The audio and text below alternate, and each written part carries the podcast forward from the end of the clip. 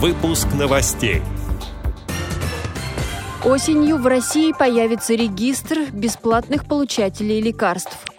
Предприятия Всероссийского общества слепых Хабаровского края получат поддержку правительства региона. В Нижнем Новгороде пройдет конкурс красоты среди людей с инвалидностью. Первый чемпионат мира по футболу среди женщин по спорту слепых перенесли на следующий год. Далее об этом подробнее в студии Анастасия Худякова. Здравствуйте! В сентябре в России будет запущен федеральный регистр граждан, которые имеют право на бесплатные лекарства, медицинские изделия и специализированные продукты лечебного питания. Об этом на своей странице в Фейсбуке написал депутат Госдумы Михаил Терентьев. Для людей с инвалидностью новые правила станут более комфортны, не придется проходить специальные комиссии. Терентьев также отметил, что такая система позволит создать актуальный перечень жизненно необходимых препаратов. Он будет пересматриваться не реже одного раза в год. Сейчас обеспечение лекарствами проводится из перечня, который на этот год включает 406 международных незапатентованных медикаментов. Из них более 100 назначаются только по решению врачебной комиссии. Законом предусмотрено устранение этого ограничения и обеспечение лекарственными препаратами из перечня, который содержит 758 медикаментов. Предприятия Всероссийского общества слепых Хабаровского края получат поддержку правительства региона. Об этом шла речь на недавнем расширенном совещании, которое состоялось в режиме видеоконференц-связи обсуждали модернизацию производства и состояние дел в Хабаровском центре упаковки и печати и на комсомольском предприятии «Амур» Всероссийского общества слепых. Также было организовано выездное посещение Центра упаковки и печати.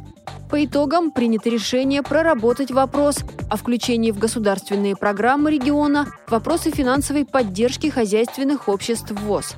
Активизировать продвижение их продукции поручено Министерству промышленности, а Министерству сельского хозяйства необходимо привлечь дополнительные торговые сети к реализации изделий. Комитету по труду и занятости населения поручено возобновить работу по совершенствованию краевого законодательства о квотировании рабочих мест для инвалидов. О том, какие еще поручения были сделаны по итогам встречи, читайте в новостях на сайте Всероссийского общества слепых. В Нижнем Новгороде людей с инвалидностью приглашают к участию в конкурсе красоты. Идет прием заявок. Проект получил поддержку Фонда президентских грантов. Возраст участников от 18 до 40 с небольшим лет. Это будет марафон «Перезагрузка», тренинги для преодоления своих психологических проблем, различные мастер-классы по актерскому мастерству, постановке речи, прикладному искусству, кулинарии, занятия со стилистами, визажистами, парикмахерами.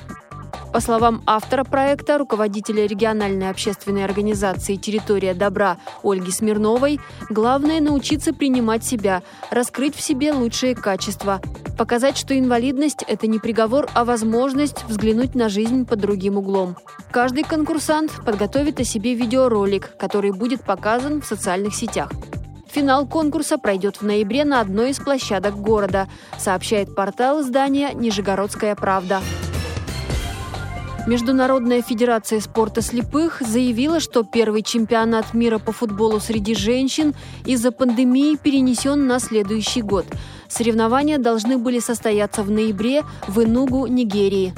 Председатель комитета по футболу Международной федерации спорта слепых Ульрих Фистерер заявил, что перенос не означает, что мы перестали развивать женский футбол.